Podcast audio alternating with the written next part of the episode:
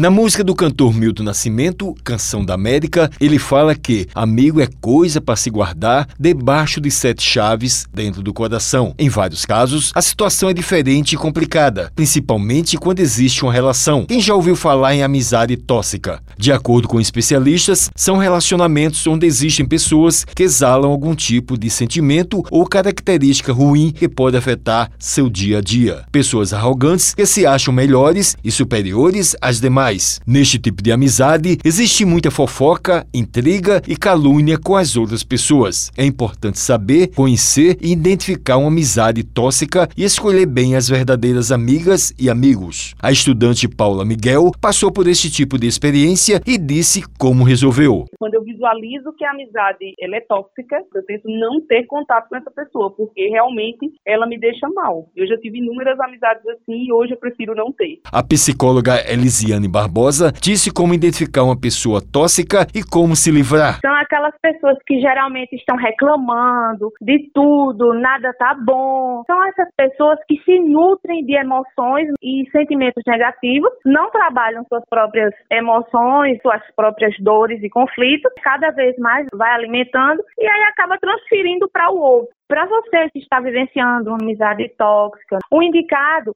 manter o afastamento. São pessoas extremamente resistentes que alimentam suas próprias emoções e sentimentos negativos. Ela comentou os prejuízos mental e físico na convivência com este tipo de gente. É extremamente prejudicial ter essas pessoas por pé, porque vão de encontro ali com a saúde mental, nos prejudicam diretamente, inclusive não só mentalmente, fisicamente também. E todos esses sentimentos, essas emoções negativas, elas são capazes sim de adoecer não apenas a mente, mas o corpo físico. Né?